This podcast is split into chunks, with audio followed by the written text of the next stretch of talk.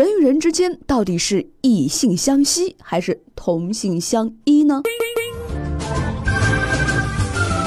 异性相吸，同性相斥。当涉及到磁力学这个原理是非常明显的啊。但是在浪漫的爱情关系里也是这样的吗？最新的调查显示，当涉及内心事物时，事实就并非是如此的简单了。研究发现，人们更容易被与他人有着相似个性特征的所吸引，并且追求与这种人的爱情关系。这些个人特征其中包括年龄、宗教信仰、政治倾向和某些智力层面。国际经济小组研究发现，受过良好教育的人倾向于同其他同样受过良好教育的人结婚，而受过较少正规教育的人会与有着相同教育程度的人在一起。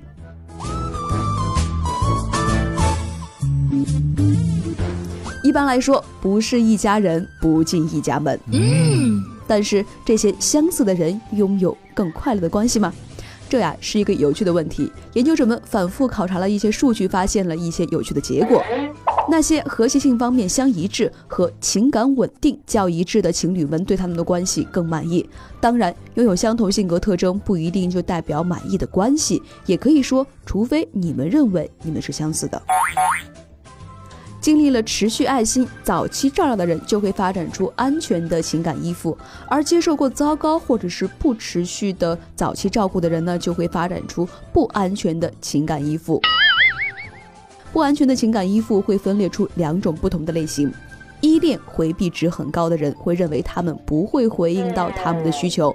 他们倾向于避免亲密，当他们觉得伴侣表现得太过亲密时，就会觉得不舒服。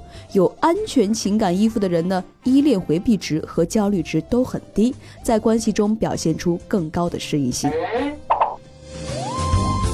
当伴侣性格相似的人，似乎对他们的关系是比较满意的。所以，异性真的相吸吗？它是很复杂的，但是呢，也存在一种说法，据说快乐的情侣并不是拥有同样性格的人，他们只是能够充分理解他们之间的差异。